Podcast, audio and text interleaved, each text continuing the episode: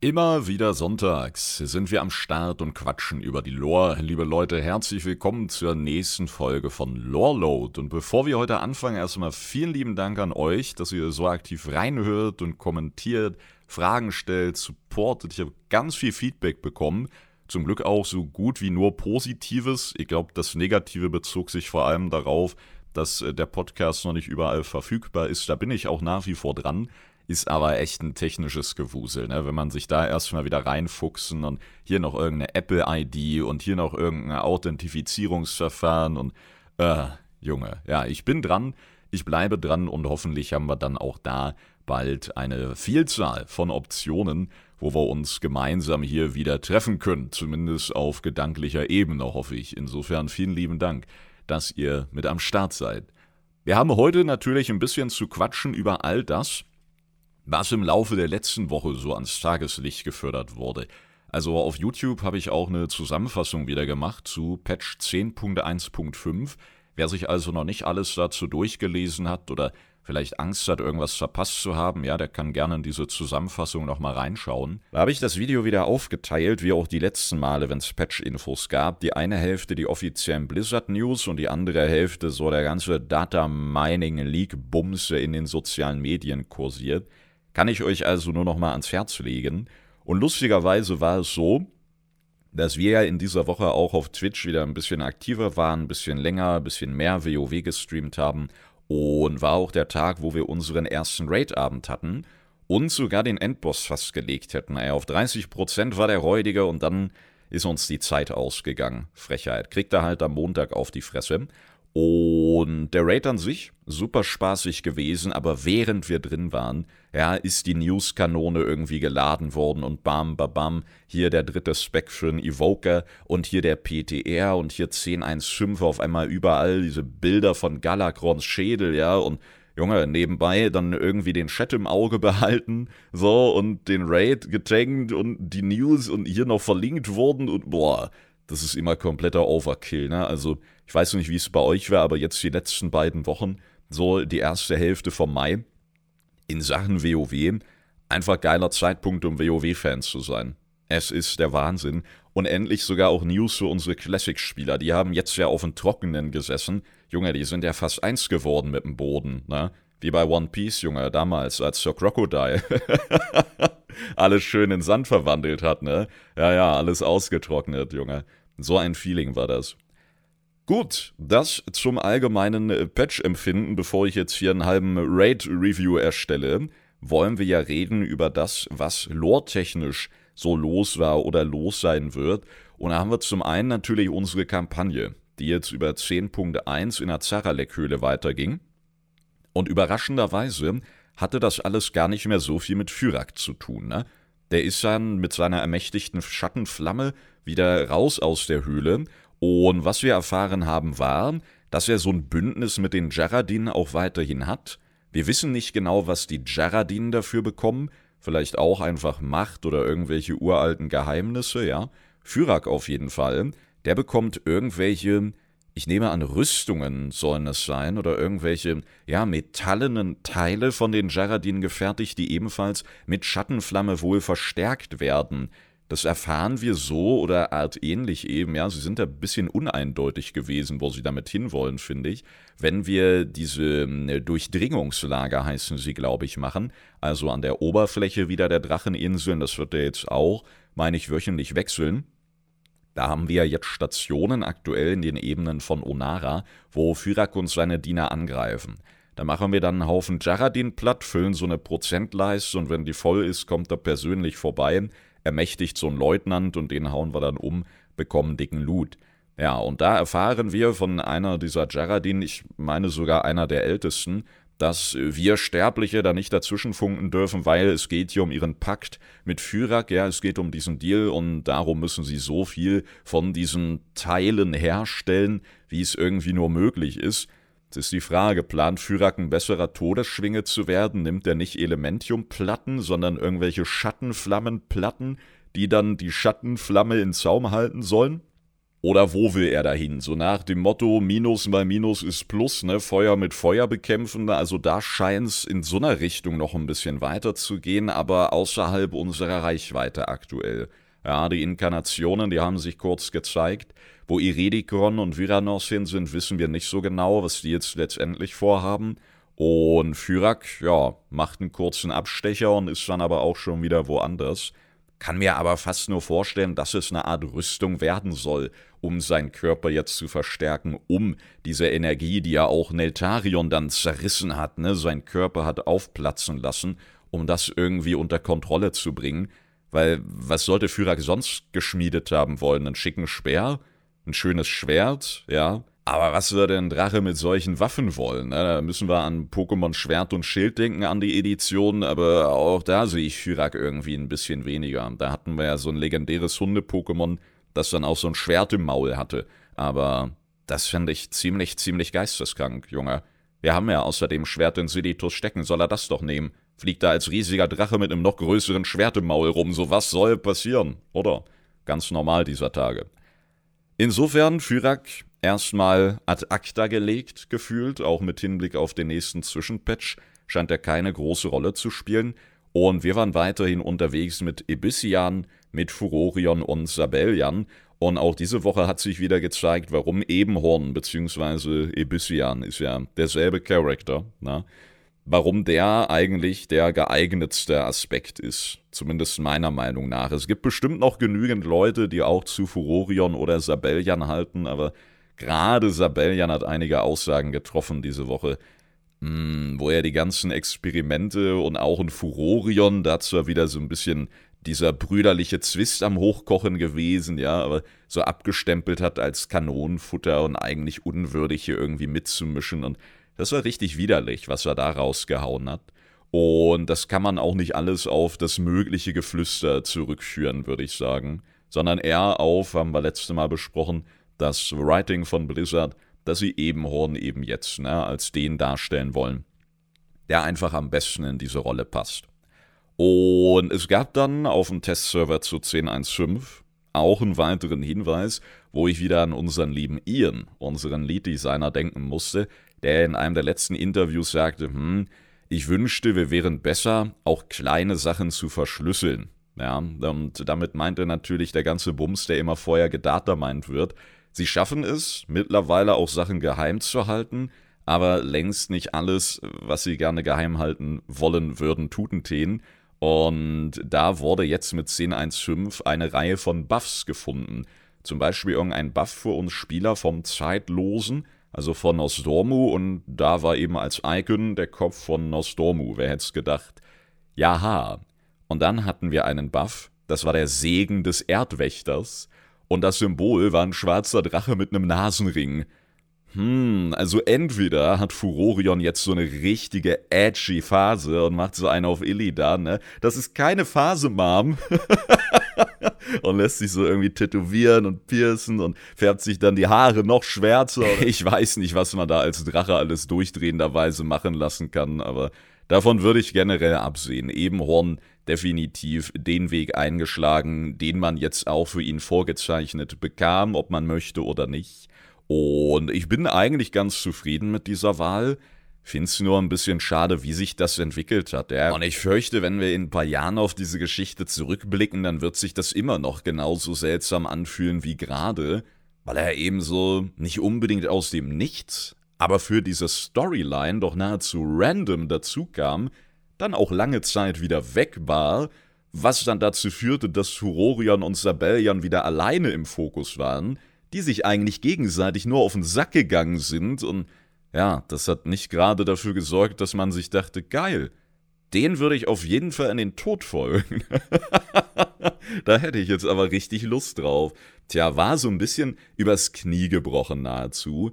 Und das ist schade. Und ich hoffe, das wird bei anderen Storylines nicht so sein weil wir haben noch viele Storylines für Dragonflight offen und ich gehe mal stark davon aus, dass sie sich jetzt im Add-on-Verlauf vor allem auch die konzentrieren, die eben mit Drachen zu tun haben, wäre ja nicht schlecht. Und ich hoffe, sie schaffen das, das gut zu Ende zu erzählen und nicht jetzt alles irgendwie auf Zwang zu Ende bringen zu müssen. und dadurch leidet dann der Storyflow. Das fände ich sehr, sehr schade.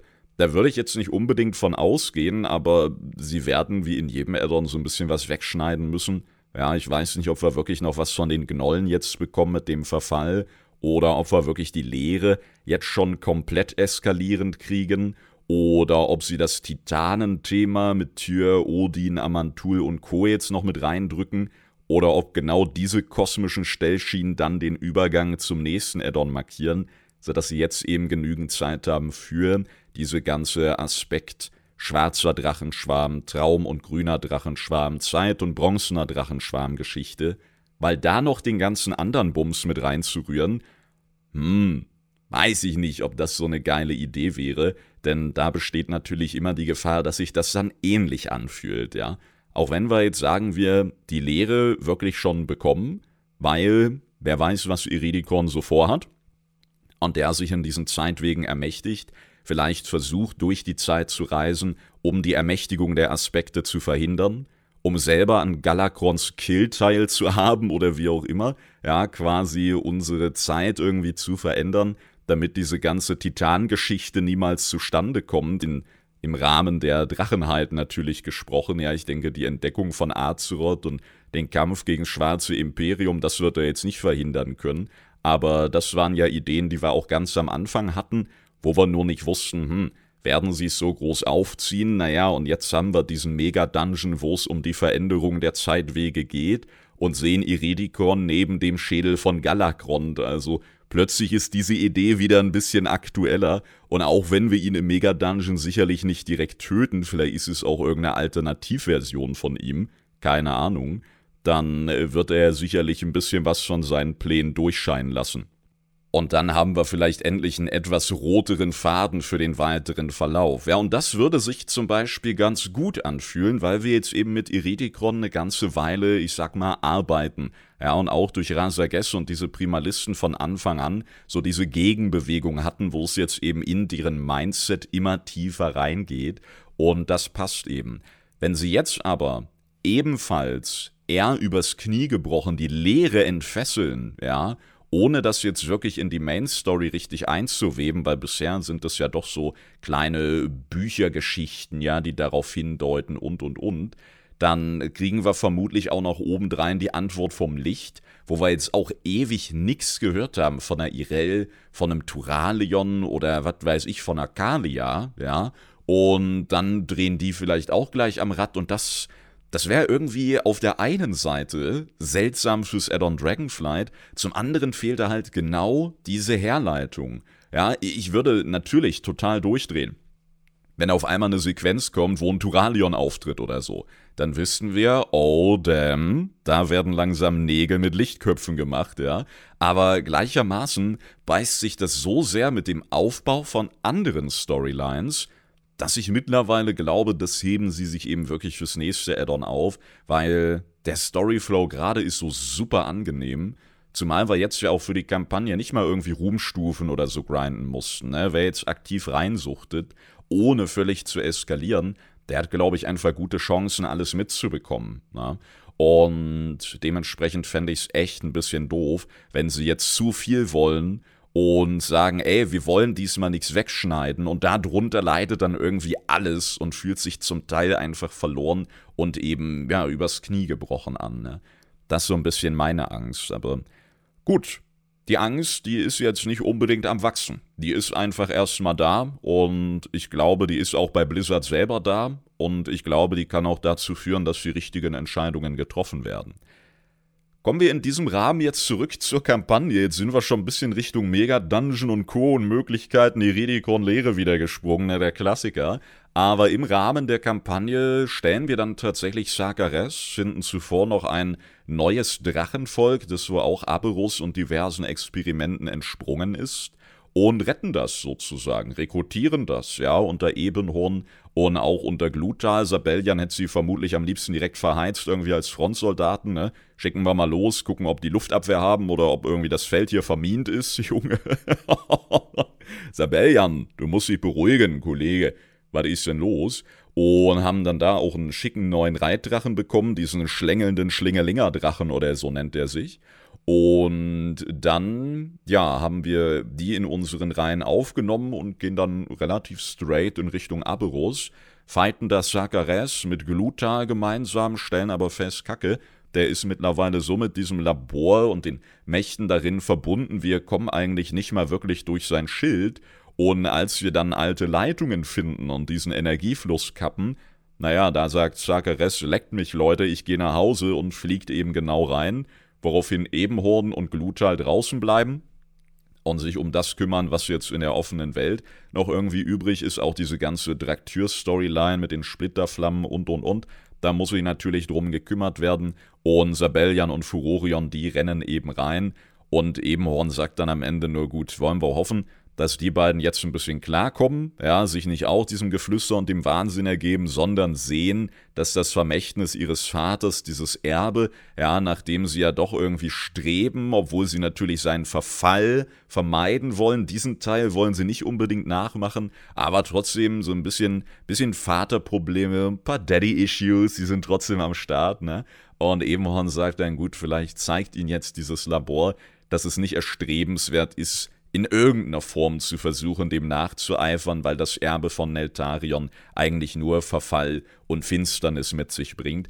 Und genau das sehen Sie dann auch in der Endsequenz, zu der es auch keine extra Analyse gab, weil das waren irgendwie 30 Sekunden und das war ja relativ eindeutig alles. Ne? Wir hatten keinen entfesselten alten Gott oder so. Also das war einfach nur das Ende von Sakares der dann einen auf Arthas macht, ja, langsam vor sich hin krepelt, nur noch Finsternis vor ihm sieht und dann wohl doch nicht der auserwählte Erbe war. Und dann kommt eben so ein Schwenk auf Furorion und Sabellian.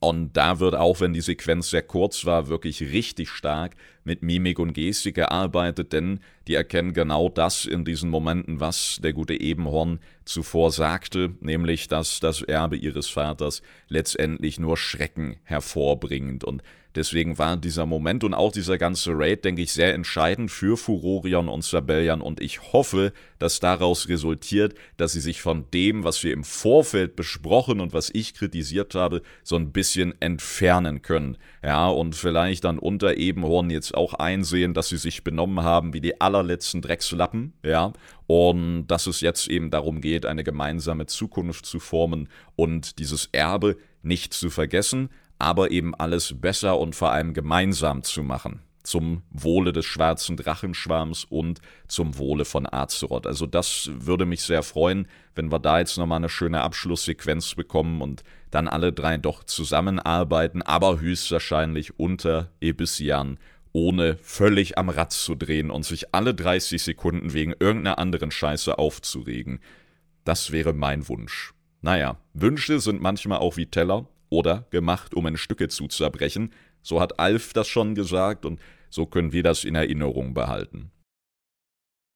Der neue Mega-Dungeon. Hätte ich gesagt, ich bin jetzt auf dem PTR einfach mal eingeloggt. Das ist ja kein Beta-Server im herkömmlichen Sinne, ne? Das ist der Public Test Realm. Wenn ihr also Bock habt, müsstet ihr euch den auch runterladen können. Kostenlos könnt ihr da drauf und ja, ist halt sehr instabil, kann auch sein, in dem Moment, wo ihr das hört, ist er gerade offline, wird wieder irgendwas geändert und und und.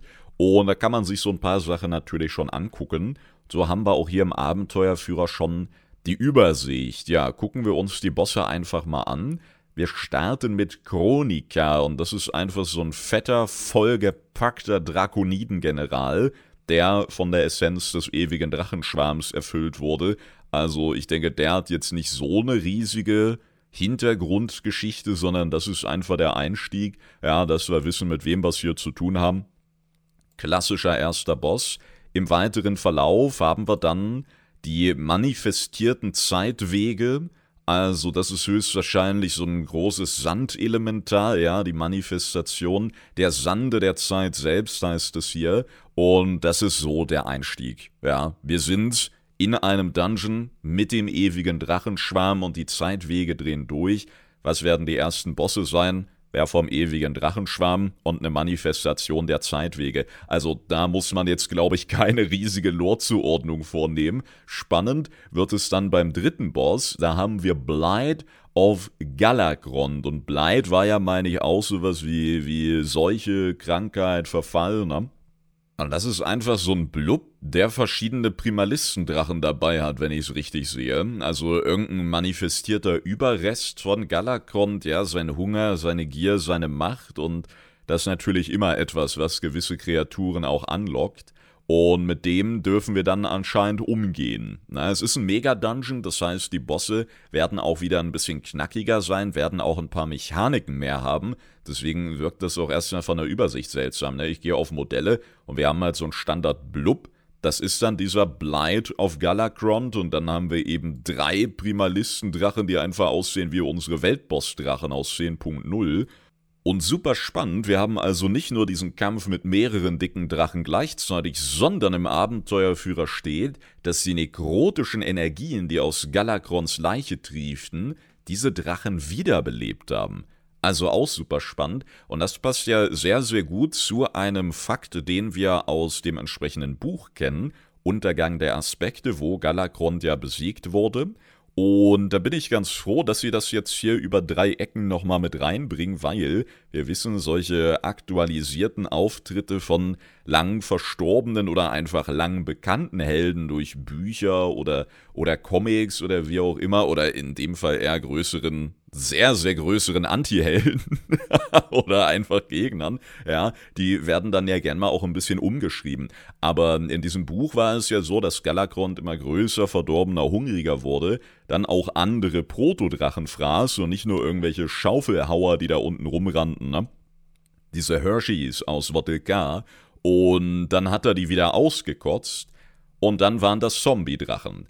Also irgendwie spielte das Nekrotische da ja auch schon immer eine Rolle, was uns damals hat vermuten lassen, dass er wohl nicht nur von der Leere verdorben sein kann, sondern irgendwas anderes muss damit pulsieren, irgendeine unheilige Mischung, weil sowas kennen wir von der Leere eigentlich weniger. Ja, mittlerweile wissen wir, dass diese Art der Nekromantie, diese Art des Wiederbelebens in einer gewissen Form von allen kosmischen Mächten betrieben werden kann da haben wir ja so extra Beispiele wie Kalia Menetil, ne, in der auch irgendwie das Licht pulsiert, das an ihrer Reanimation teil hatte. Und wir hatten ja im Rahmen der Maldraxus-Kampagne, meine ich, auch dieses eine Haus. Glaube, es war das Haus der Rituale. Und da hatten wir ja diese Obernekromantin, diese Elite-Lichtante, ne? die dann auch meinte, ja, Nekromantie, ne, das ist irgendwie auch nicht mehr dem Tod vorbehalten, so jede kosmische Macht hat irgendwie da auch eigene Mittel und, und eigene Zwecke und da haben wir auch gedacht, hä, wie haben wir das jetzt einzuordnen, ne? und da haben es erstmal abgeschrieben als gut, kosmisches Gleichgewicht, ja, wenn da jetzt der Tod der einzige wäre, der immer und immer wieder reanimieren und mit den Seelen und sonst was kann, naja, dann würde das Gleichgewicht nicht lange halten, weil auf lange Sicht gewinnt dann immer der Tod, ja. Und darum muss ja jede kosmische Macht irgendwie ähnliche Mittel und Möglichkeiten haben und ich denke, darauf hat sich auch diese Oberlichttante bezogen und seitdem wurde das nicht mehr groß aufgegriffen. Auf jeden Fall, egal ob jetzt mal Draxus oder nicht, sie beziehen sich hier auf etwas, was wir von Galakron schon kannten, das finde ich auf jeden Fall sehr, sehr schön. Das beschert uns diesen Bosskampf und diese nekrotischen Energien. Ja, auch wenn wir jetzt chaotische Zeitwege haben, auch bei uns ist Galakrond gestorben und in die Drachenöde gestürzt. Wer weiß, wie tief die in den Boden gesickert sind und ob wir da nicht auch noch irgendein Nachspiel bekommen, weil der Bruder ist ja schon Kategorie 50 Öltanker verunglücken auf der offenen See. Und was das dann für ein Teppich gibt, ne? Boy, will ich nicht wissen, wie es in seiner Nähe gerochen hat. Ja, und dann kommt schon unser Iridikon. Und ich glaube, wenn ich das hier gerade richtig überfliege, dann ist es auch wirklich unser Iridikon. Ich meine, so hundertprozentig sicher können wir uns da, denke ich, trotzdem nicht sein, weil es geht um Zeitlinien Tohu Wabuhu. Vielleicht ist das auch dann mitten im Bosskampf ein anderer oder wie auch immer. Vielleicht werden wir alle wahnsinnig, bekämpfen uns selber. Ja, alles kann passieren, aber sie betonen hier nochmal, dass Iridikon der mächtigste der Urinkarnationen ist, dass er natürlich von der Erde ermächtigt wurde und dass er versucht, diese ja, Aspekte und deren titanisches Erbe irgendwie aufzuhalten, deren Einfluss einzudämmen und, und, und. Und ganz schön, sie schreiben außerdem, seine Pläne sind soweit unbekannt. Warum hat er sich jetzt mit den ewigen Drachen verbündet? Was auch immer die Antwort ist, er muss aufgehalten werden. Also diesen roten Faden und diese durchsickernden Pläne, die ich mir gewünscht habe, die werden von Blizzard hier direkt wieder mit Füßen getreten, ne? Ja, was könnte sein Plan sein? Hm, ihr haut ihm erstmal auf den Kopf und vielleicht lässt er dann so zwei, drei Sätze fallen, die man wieder in 30 Richtungen interpretieren kann. Und dann gibt's geilen Loot und dann haltet ihr Spieler die Fresse. Okay, das ist vermutlich der Deal, den wir damit Blizzard eingehen müssen. Aber ja, Iridikron stellt sich uns ja also in den Weg und wer weiß, wie er dann abhaut. Ne? Vielleicht schlagen wir ihm wirklich ordentlich welche auf die Hörner.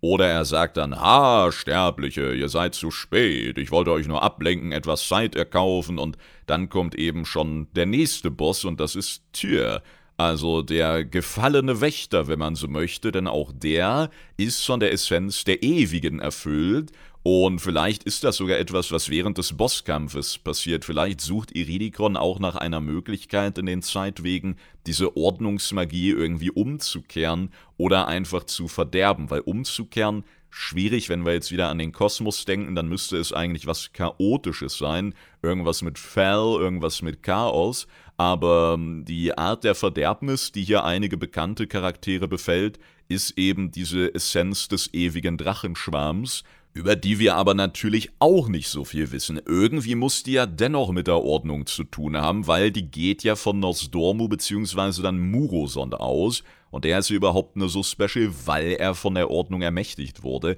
Also vielleicht doch so eine Art Wechselspiel, möglicherweise nur auf einer sehr speziellen Ebene. Ja, und dann äh, tritt eben Tür auf und da haben sie viel Wert auf sein Modell gelegt. Seine silberne Hand ist nämlich nochmal besonders leuchtend hervorgehoben. Vielleicht sind wir dann diejenigen, die sie ihm in dieser Zeitlinie abtrennen. Das wäre auf jeden Fall auch ein schönes Easter Egg. Und lasst mich kurz den Text überfliegen. Aber der Text beinhaltet jetzt nicht so viele Geheimnisse, wenn ihr mich fragt. Da wird sicherlich spannend werden, wenn der Dungeon zum Testen freigegeben ist oder auf dem Live-Server wenn wir uns da dann so ein paar Dialogoptionen nochmal anschauen können, sicherlich auch die ein oder andere Quest haben, die uns dann durch diesen Dungeon begleitet, ja. Und hier wird eigentlich nur nochmal gesagt, ja, jetzt wo Muroson sich langsam erhebt, da dreht eben alles durch, wir sind mit den verschiedensten Helden von Azeroth auch konfrontiert, Tür und seine legendäre Loyalität, die werden sich jetzt gegen uns wenden, ja. Tech-Team Tür und seine Loyalität, Junge, kommen sie rein wie die Hardy Boys. Bauen einen Wrestling-Ring auf ne, und dann ab dafür. Ja, und wir müssen uns eben dem legendären Wächter stellen. An dem ist wirklich alles legendär, ne? Sogar seine fucking Hand. Also was für eine verdammte Legende, Junge. Nicht schlecht. Und ich bin super gespannt, wie dieser Fight aussehen wird, weil Tür ist ja an sich schon eine ganz eigene Kategorie und jetzt dann hier ermächtigt durch, aus unserer Sicht zumindest, verdorbene Essenzen. Puh, da habe ich so gar keinen Bock auf die Tank-Hits. Dann erwartet uns Mochi. Mochi? Bei Mochi muss ich an dieses Ententierchen von Monster Ranger denken. Oh, das ist auch lange her. Kennt ihr noch Monster Ranger? Auch so ein traumhaftes Opening, ne? Wahnsinn. Auf jeden Fall, Morschi, die böse Version von Chromie, auch wieder mit so einem Anagramm. Und die nimmt uns tatsächlich schon hops, bevor wir den Dungeon überhaupt betreten. Da bekommen wir nämlich eine Quest von vermeintlich Chromie, ist aber eigentlich Morchi und dann kommt die richtige Chromie und dann ist komplette Katastrophe wieder, weil keiner kommt mehr klar und alle stehen sich so gegenüber wie bei diesem Spider-Man-Meme ne, und zeigen aufeinander. Dann kommt noch irgendeine Roboter-Chromie-Version und dann kommt so ein Arakoa aus irgendeiner Vogelzeitlinie, das ist dann Crow, Me und äh, Bro, die Gags, die da schon präsentiert wurden. also.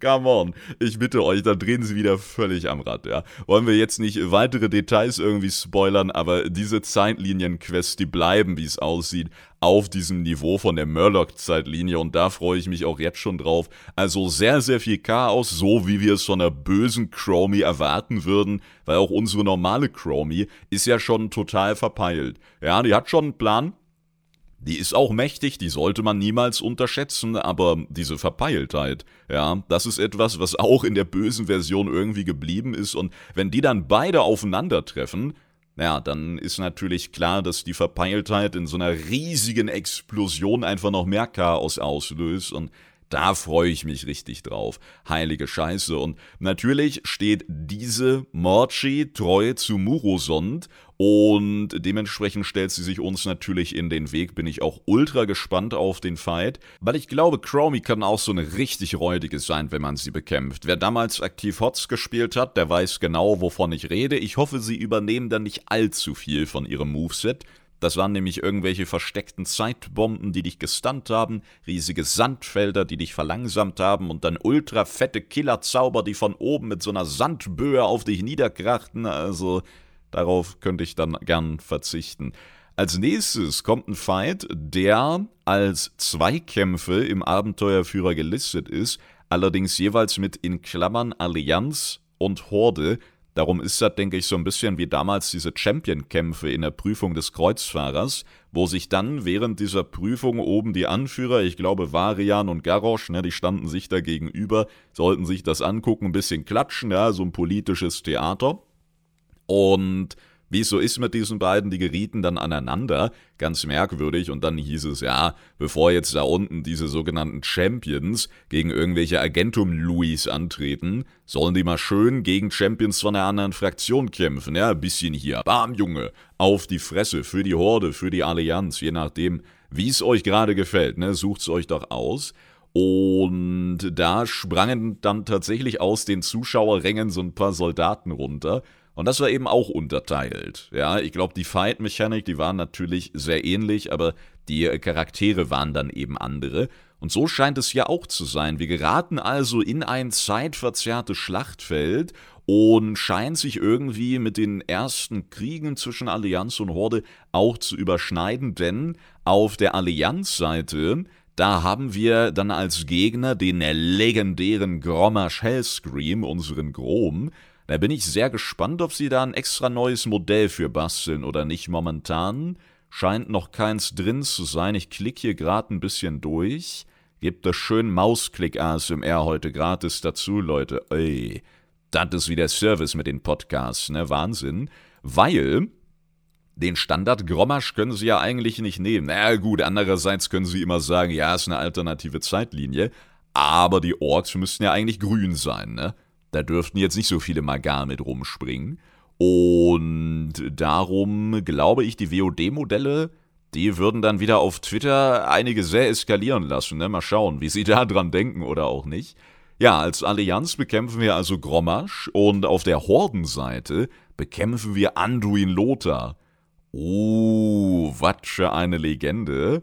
Und da bin ich zum einen sehr gespannt auf das Modell und noch gespannter bin ich, was die beiden wohl für Waffen droppen. Oh, wir können doch nicht in den Loot schauen. Also, glaub, lore-technisch, es ist ein Kampf, Horde gegen Allianz, Grommer Schöllschrei, wie auch Andy, Anduin Lothar, zwei große Namen, ja. Lothar, sogar der Dude, dessen Statue heute noch vorm Schwarzfeld steht. Also, selbst wenn man den nicht kennen sollte, weil man sich mit der frühen Allianz-Geschichte nicht beschäftigt hat oder weil man den Warcraft-Film nicht gesehen hat oder weil man immer sehr lange blinzelte, wenn man von Sturmwind nach Eisenschmiede geflogen ist oder, oder das war eben der Löwe von Azeroth, ja, der Herrführer der ersten großen, man könnte sagen, Allianztruppe, ja, die Söhne Lothars waren das und unter seinem Kommando legendäre Kämpfer wie auch ein Turalion und der führte eben diese geeinte Truppe, ja, zu verschiedenen Kämpfen, zu vielen Siegen und wurde dann tatsächlich gerichtet im Kampf gegen Orgrim Schicksalshammer, bilde ich mir ein. Da hat dann der Hammer wahrlich ein bisschen zu sehr gekrittet und da, wo er gefallen ist, wo dieser Kampf stattfand, da zumindest in der Nähe steht heute auch seine Statue. Vielleicht noch eine kleine Randnotiz, wenn wir schon von aktuellen Einflüssen alter Helden sprechen. Ich meine, zum einen, der Kollege hieß Anduin Lothar. Ich glaube, da müssen wir jetzt keinen extra Lore-Talk draus machen, wo da der Bezug sein könnte. Zum anderen hat Orgrim ihn ja plattgehauen, in der Hoffnung, dass das den Kampfgeist der gegnerischen Truppen schwächen würde. Aber da war dann so richtig klassisch, ha, wir sind Menschen, wir stehen in Zeiten der Not noch enger zusammen. Und dann kam eben Turalion, ja, und hat dann noch energischer und härter gekämpft, als Lothar es jemals könnte. Und ist dann eben auf Orgrim draufgesprungen und hat der Allianz wieder bisschen Mut, ein bisschen Hoffnung geschenkt. hat dann Orgrim sogar besiegt und das wäre natürlich spannend, wenn wir innerhalb dieser Zeitwege auch nochmal einen jüngeren Turalion sehen und vielleicht der auch noch was Interessantes droppt. Oder es kommt gar nicht vor, aber da sind wieder Zusammenhänge möglich, ne? Dieser Dungeon kann einige sehr spannende Geschichten erzählen. Natürlich für die Vergangenheit oder aus der Vergangenheit, aber da können sich auch wieder ganz viele Hinweise verstecken, die nicht unbedingt dem Fraktionszusammenschluss zugutekommen bei diesen Storylines jetzt, aber zumindest Hinweise bereithalten könnten für das, was mit noch lebenden Charakteren heute passieren könnte. Ja, vielleicht gibt es auch da ein paar Flüstereien. Wird mich erfreuen. Dann kommt auch schon unser Endboss, das ist Chronolord Deos und der ewige Drachenschwarm. Ja, also vermutlich ein schön räudiger Adfight, da haben wir auch noch gar nicht viel dazu und das ist sehr verdächtig, weil dieser Chronolord Deos, das ist derselbe, den wir am Ende von Uldaman bekämpfen. Da hat er ja auch große Fresse, ne, war erfolgreich, hat uns da schön abgezogen, sagt wieder, ja, macht doch was ihr wollt, am Ende steht immer Murosond und jetzt steht er schon wieder da. Und in dem Text sagen sie auch nicht wirklich viel aus. Am Ende, ja, der ewige Drachenschwarm, der wird immer stehen, das ist immer so die letzte Konstante. Egal was passiert, die werden jetzt über Azeroth regieren, die Zeitlinien beherrschen und wir haben die Arschkarte gezogen, weil Murosond wird sich eben erheben. Und ganz spannend ist hier, dass sie am Ende sagen, die Helden von Azeroth haben schon einmal gesehen, wie dieser Chronolord erfolgreich war. Werden wir dieses Mal in der Lage sein, ihn zu stoppen? Und das ist eine verdammt gute Frage. Wäre natürlich schön, aber das wird mit hoher Wahrscheinlichkeit so ein Fight werden wie, ihr habt mich zwar getötet, aber ihr kommt zu spät, Helden. Und wir dann so, boah, nicht schon wieder, Bruder, bitte. Bitte sag mir nicht, du hast jetzt hier irgendwie drei Gefängnisse hängen und da kommen jetzt drei Murosons rausgebrochen oder so. Aber ich fürchte, in genau so eine Richtung wird es gehen, oder? Ich denke schon, dass wir den diesmal umhauen, weil das ist trotzdem, auch wenn es der Chronolord ist, eigentlich ein random Dude. Frech genug, dass wir den in Uldaman nicht zerlegen konnten, aber da waren wir ja rein von der Dungeon-Lore her, auch noch am Anfang von Dragonflight. Das war ja der Übergangs-Dungeon sogar. Den haben wir ja vorm Dragonflight-Release schon gefarmt. Und wenn wir den jetzt nachdem wir Grommasch, Anduin Lothar, Morshi, Tyr und Iridikon eine verpasst haben, wenn wir den Eumel jetzt nochmal abhauen lassen, Junge, dann werde ich aber wütend hier. Dann verfolgen wir ihn bis ans Ende der Welt. Habt ihr gehört, Malganis? Und dann haben wir das vollendete Zeitchaos, ne?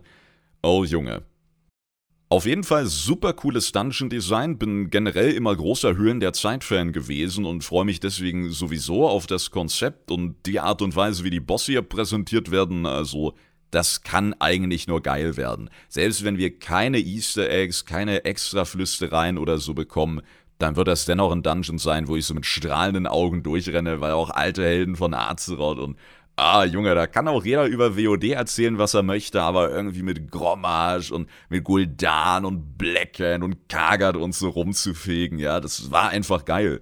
So, das waren die, von denen man seit Jahren irgendwie gelesen und gehört hatte und dann stehen sie da. Auch diese Szene im Tanan-Dschungel, ja, wo sie oben an dieser Klippe stehen geeint. Junge, das war halt fett und sowas mag ich. Wenn dann die Story noch richtig passt und so, so ein paar kleine Fragen aufwirft und das macht sie ja, ob wir wollen oder nicht, ne, kommt dann eher aufs Ausmaß an und da sind wir wieder, dann könnte ich zufriedener nicht sein. Ey, 10-1-5, geil. Eine Frage ist allerdings noch aufgeworfen worden, und zwar hat sich Blizzard ja diesmal selber dazu entschieden, sehr viel zu spoilern, sehr viel zu veröffentlichen, sehr viel gleich auf den PTR zu hauen. Ne? Da saßen die ganzen Leaker und Dataminer da und dachten auch, hey, hey, hey, ihr klaut unseren Job, ne? Was ist das, Blizzard hier? Beruhigt euch mal. Und da gibt es ja das sogenannte Blizzard Press Center. Das ist sowieso eine super spannende Seite. Da könnt ihr einfach mal Good Old Goggle bemühen, ja, und mal Blizzard Press Center eingeben. Und das ist so der ganze Bums, wo auch wir coolen Creator und Influencer-Heinis dann diese ganzen Bilder und Hintergrundgrafiken und so herbekommen. Weil dann kommt ihr auf diese Press Center Seite und könnt dann auswählen, wollt ihr den neuesten Shit zu Overwatch, zu Diablo, zu HOTS, LUL oder zu WoW haben. Und dann sind da eben so Kits zum Runterladen und dann hochauflösende Bilder von irgendwelchen neuen Animationen oder so, ja. Habe ich auch ganz viel benutzt, immer bei diesen Patch-Videos zum Beispiel, als so Hintergrundmaterial, das bisschen schick aussieht und halt durchlaufen kann, und im Idealfall auch zum besprochenen Thema passt. Lohnt sich aber auch so als Nicht-Creator da mal durchzuschauen. Vielleicht braucht ihr noch ein Wallpaper oder wollt euch irgend so ein Bild nochmal richtig angucken, ne? Press Center, ja. Das so zu den Hintergründen, wo sowas herkommt. Und da waren nicht nur viele Bilder von Galakrond und auch Iridikron, der schon vor ihm stand, sondern neben Iridikron schwebte auch so eine, ich finde, Scheibe. Es gab irgendwie einige, die sagten, das sieht auch aus wie ein Ei. Und das kann ich verstehen, könnte aus so einer Art, ja, metallene Halterung sein in der Mitte ein Ei. Man kann die Perspektive nicht so deuten. Ne? Wenn das Ding rotiert, wenn sich das bewegt, dann könnte das gleich schon wieder ganz anders aussehen. Aber so sah es erstmal aus wie eine Scheibe. Und da hat man sich natürlich gefragt, was ist das jetzt für ein Ding? So, ist das irgendein extrahierter Rest von, von Galakron? Der war nämlich auch in so einem Erdschild, wusste man jetzt auch nicht, soll dieses Erdschild das Teil schützen? Das ist ja höchstwahrscheinlich von Iridikron verursacht, ja?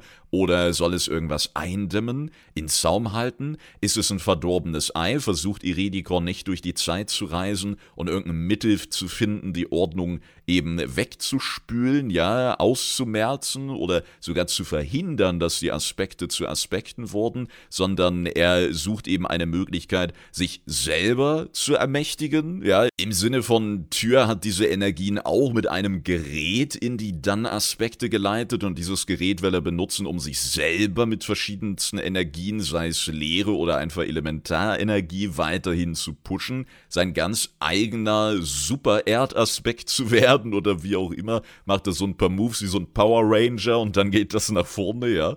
Und ist es vielleicht einfach diese Disk, die ja aus Uldaman dann in den Zeitwegen verloren ging. So wurde es uns ja gesagt. Und Iridikon war jetzt auf der Suche nach dieser Disk, um noch mehr Geheimnisse aufzudecken oder tatsächlich am Ende irgendeine Form der Er- oder Entmächtigung damit durchzuführen. Ja, auch das ist ja letztendlich Kosmos, wenn man mit solchen Kräften spielt. Die können dir gegeben, die können dir aber auch wieder entzogen werden. Oder wenn wir uns Naru angucken, ja, der ist erfüllt vom Licht, eine Kreatur des Lichts, aber wenn ihn dieses Licht verlässt aus Gründen, dann wird er eine leeren Kreatur. Ja, pumpen wir ihn wieder mit Licht voll, wird er wieder Naru. So diese Wechselspiele, die wir bei kosmischen Kreaturen haben, die lassen ja durchaus vermuten, dass wenn wir jetzt so ein Wesen haben, das mit Ordnungsmagie erfüllt ist, dass wir die auch wieder rausziehen können und dass dann dieser leere Slot von was anderem gefüllt werden kann. Das ist wie bei unseren Sockelsteinen, ne? nur halt ein bisschen, naja, göttlicher, würde ich sagen. Der göttliche Sockelstein.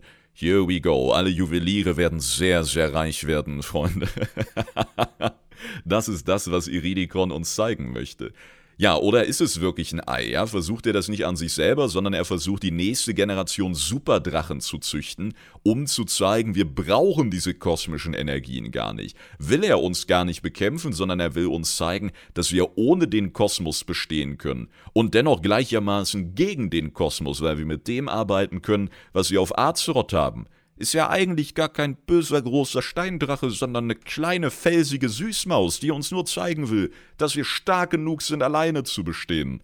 Glaube nicht, oder? Es wäre ein bisschen zu lame für einen Twist, aber wenn das wirklich ein Ei ist, ne? Papa Iridikon, my daddy boy, ne? Jetzt zum Männertag, zum Vatertag.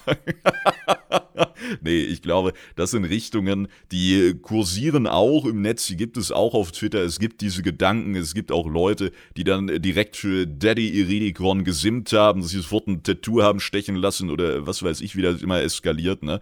Das ist dann genau wie mit Furorion vorhin. Das ist keine Phase, Mom. Nur halt IRL, ja. Feuer spucken wird man dann, glaube ich, nicht, aber vielleicht ein bisschen Erde. Wer weiß das schon? Oder, um von den meiner Meinung nach eher mit einem lachenden Auge zu betrachtenden Optionen so ein bisschen wegzukommen, wir hatten ja in diesem Gewölbe, dass wir mit Glutal und Emhorn und wie heißt er, Renan Corrin, diesem Forschungsdude, naja, dieses Gewölbe, das wir mit denen erforscht haben, da hatten wir ja auch so eine Kralle von Galakrond und ein Protodrachenei und eigentlich so ein Lieblingsstück von Nosdormu, also kein Stück aus ihm rausgeschnitten, sondern irgendein Teil, irgendein Gerät, wir wissen nicht viel darüber, und das war weg. Ein Lieblingsstück von Nostormu, ein Lieblingsgegenstand, Spielzeug, whatever, und das war weg. Ist es vielleicht das? Wusste Iridikron das? Hat er danach gesucht? Ist er der, der dann Murosond erzeugt und ist das dann sein Beweis dafür, dass diese Ordnung nur Unheil bringt. So nach dem Motto, ey, ihr miesen sterblichen Aspekte und gesamte Drachenheit, wir haben ja versucht, als Urinkarnation euch aufzuzeigen, dass das alles Dreck ist, aber wer nicht hören will, der muss fühlen. Jetzt zeige ich euch die Schattenseite. Und genau deswegen ist er mit dem ewigen Drachenschwarm verbündet. Was dann auch schon wieder so ein Zeitreise-Paradoxon wäre, ne? Weil er letztendlich auch der ist, der sie entstehen lässt, aber da die Zeitlinien so durchdrehen, sind sie jetzt schon da. Und natürlich spielen auch wir eine Rolle. Im Zweifelsfall spielen wir da sogar mit, ja, und ihm in die Hände.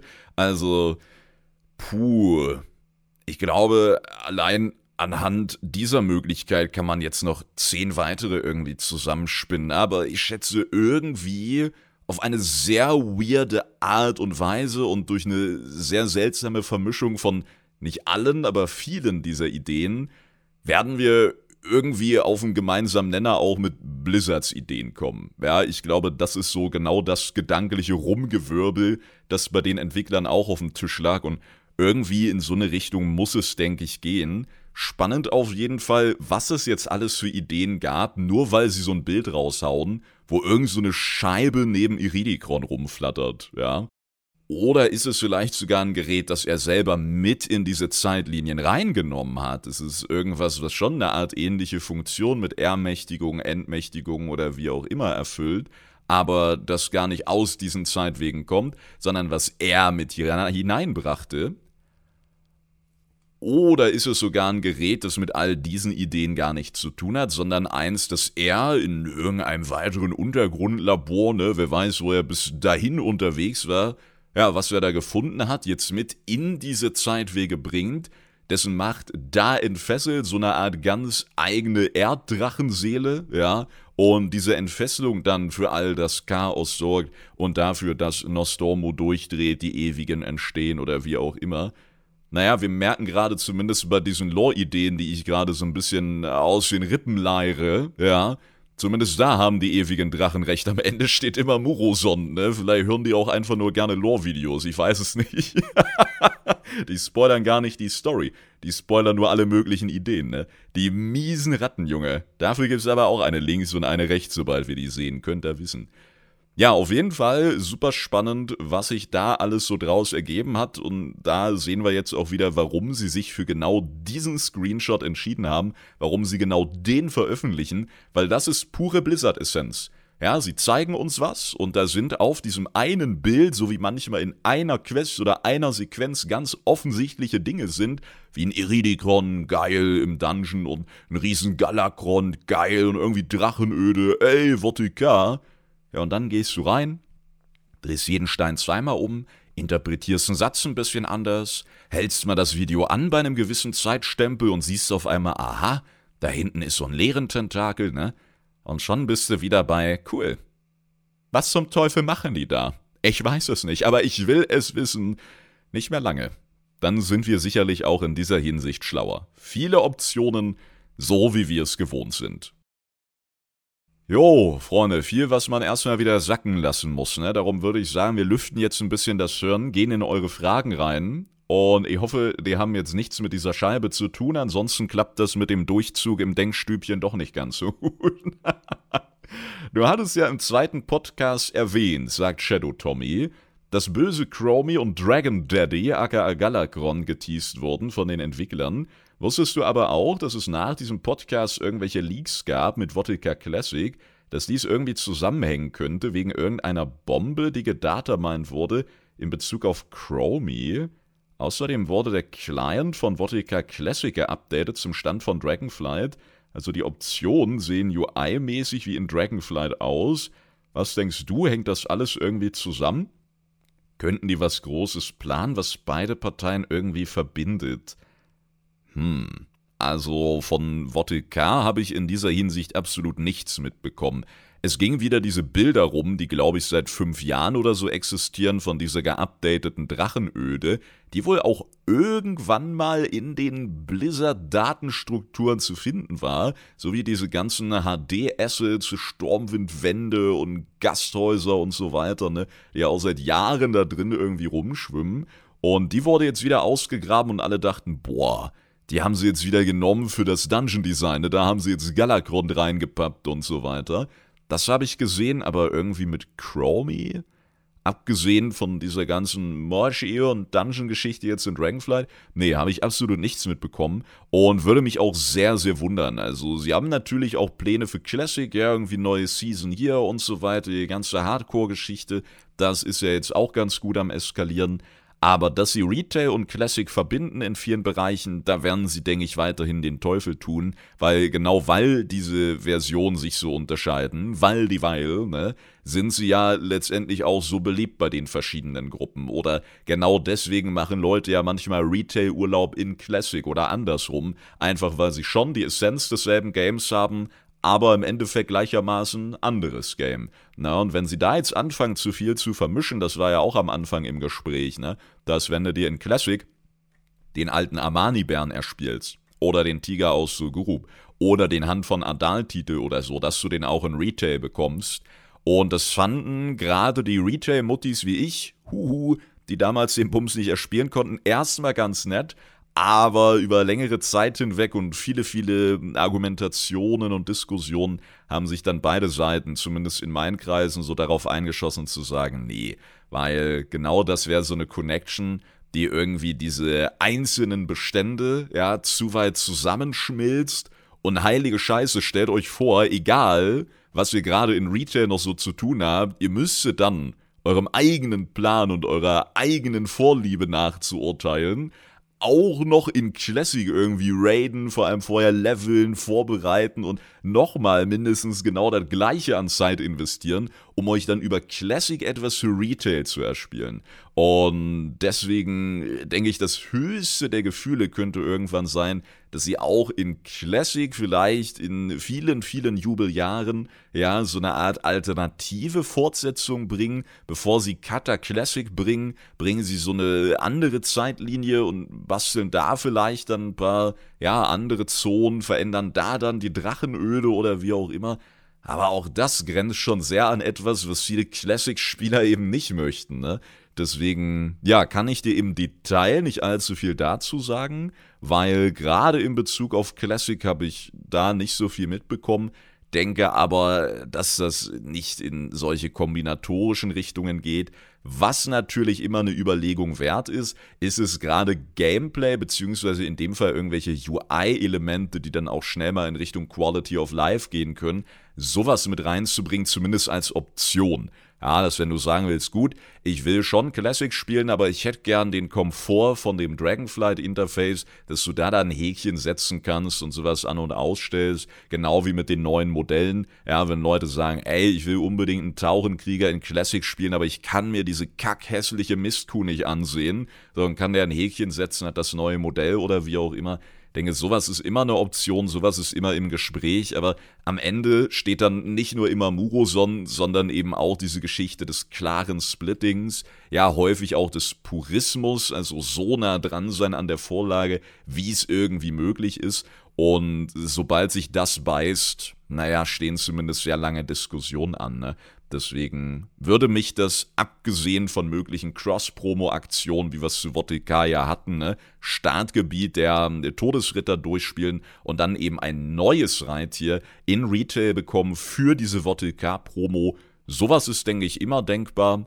Das hatten sie auch schon immer, wenn ich an Hearthstone oder HOTS denke, ne? wenn du in Hearthstone irgendwie drei Partien gewinnst oder so, kriegst du einen Pegasus Mount in WoW. So, das würde ich nochmal unter diesen Cross-Promotions extra ranken. Aber ansonsten, ja, würde mich sehr wundern. Ausschließen ist ähnlich wie in einer reinen Story, können wir es nicht, ne? Aber jetzt wirklich verdichtende Hinweise, hm, da habe ich auch nicht viel mitbekommen. Als zweites haben wir noch ein Thema vom guten Kaiko, was glaube ich nicht mal eine direkte Frage war, was aber heute zu diesem ganzen Zeitlinien-Wischiwaschi ganz gut dazu passt, ja. Und zwar mit den ganzen Zeitlinien, wo in jeder irgendein Titan Azeroth entdeckt, ist doch garantiert schon irgendwo Azeroth an die Leere verloren und nimmt andere Azeroths ein oder umgekehrt. Gleichzeitig hängt Azeroth in gefühlt jeder Dimension und Zeit rum. Wie passt das zusammen? Irgendwelche Fixpunkte muss es doch geben, damit das funktioniert. Amantul müsste ja auch diese Zeitreisefähigkeiten haben, wenn er die verliehen hat. wie easy es für ihn gewesen wäre, den Fall der Titanen zu verhindern, weil er auch nicht wie Nostormo an Regeln gebunden ist potenziell. Wer setzt Nostormus Regeln eigentlich durch? Der könnte ja auch sagen, nope, hat er ja schon öfter, ohne dass zwingend was Schlechtes passiert. Da haben wir doch eine Frage am Ende. Siehst du, ich habe wieder nur überflogen. Eiskalt.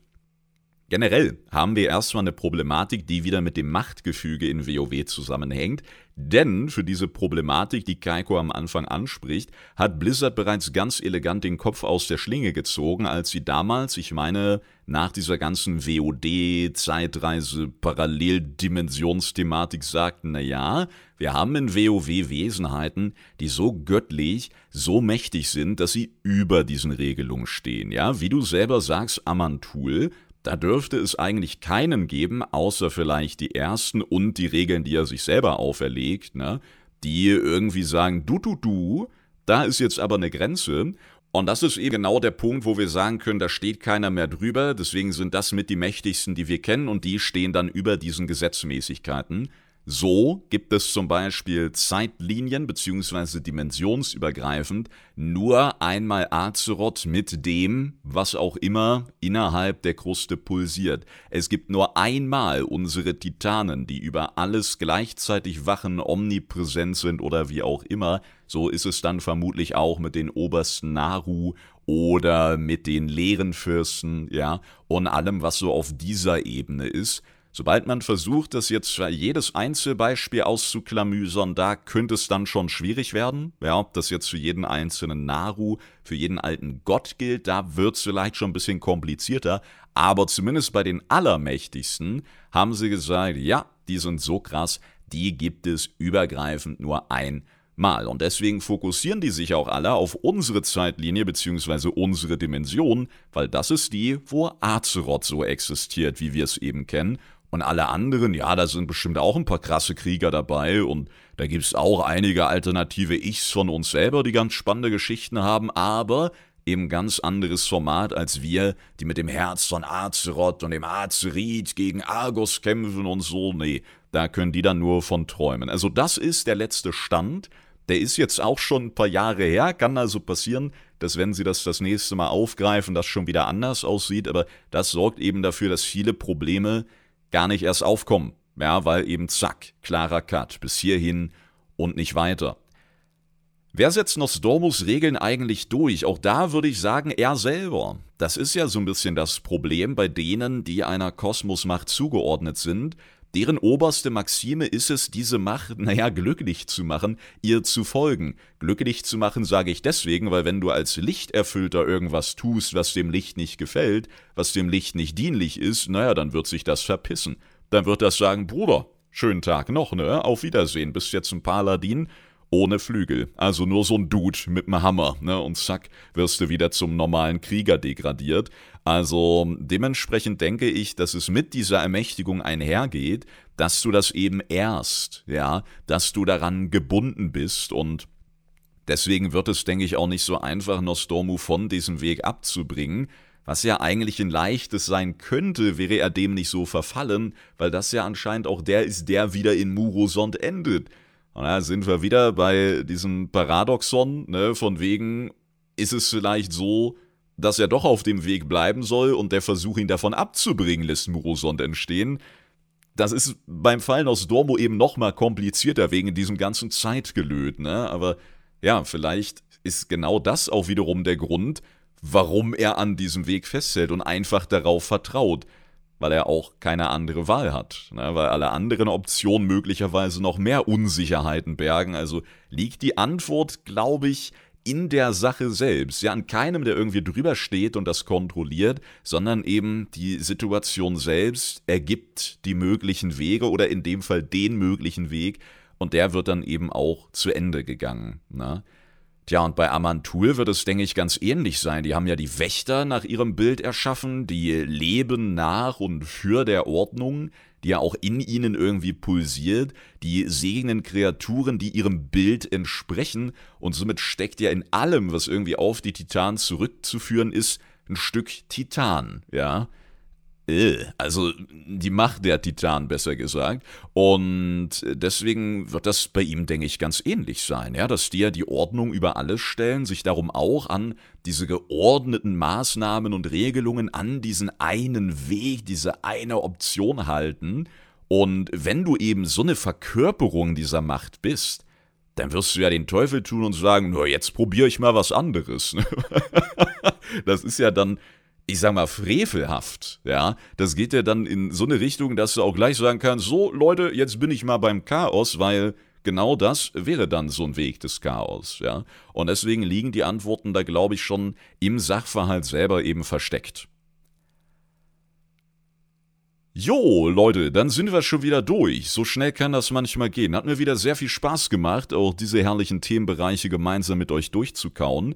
Vielen, vielen Dank deswegen wieder fürs Zuhören, für den wunderbaren Support, für die vielen, vielen Fragen, für das Feedback und an Sparta Design, auch hier in den Beschreibungen verlinkt, für das neue Logo. Hat er mir einfach so rübergeschickt, ne? Vielen lieben Dank an der Stelle nochmal. Wenn ihr coole Designs sucht, dann checkt auf jeden Fall mal aus. Und dann freue ich mich, wenn wir uns die nächsten Tage, Wochen und sonst was wiederhören. Und auch sonst wo, ne? Ihr wisst Bescheid. Discord, Twitter, YouTube, Twitch, überall. Und so. Bis dahin. Macht es gut, bleibt gesund und Tschüss.